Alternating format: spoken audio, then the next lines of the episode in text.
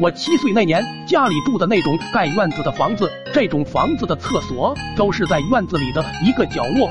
院子里没有灯，村里还流传着一个叫大马猴的怪物。我每天半夜起来小便都怕的要命。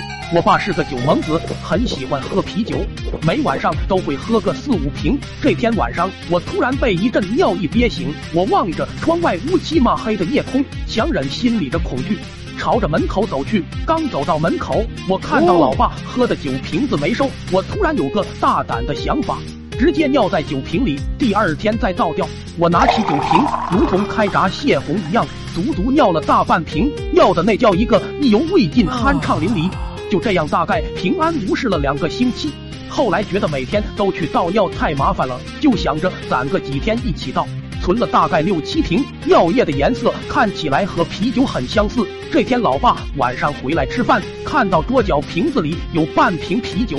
以为是前几天喝剩下的，拿起来二话不说就吨吨吨的闷了下去。那防了好几天的隔夜童子尿进嘴巴的那一刻，老爹突然感觉味道不对，怎么酸酸的？疑惑到这个啤酒怎么和昨天的味道不一样了？我强忍着不笑出声，说道：“应该是放久了，过期了吧。”他犹豫了一下，又蹲蹲蹲的品了起来。我怕实在忍不住笑出声，被发现，那可免不了一顿棒子炖肉。我就借口说，我吃饱了，出去找阿江玩去了。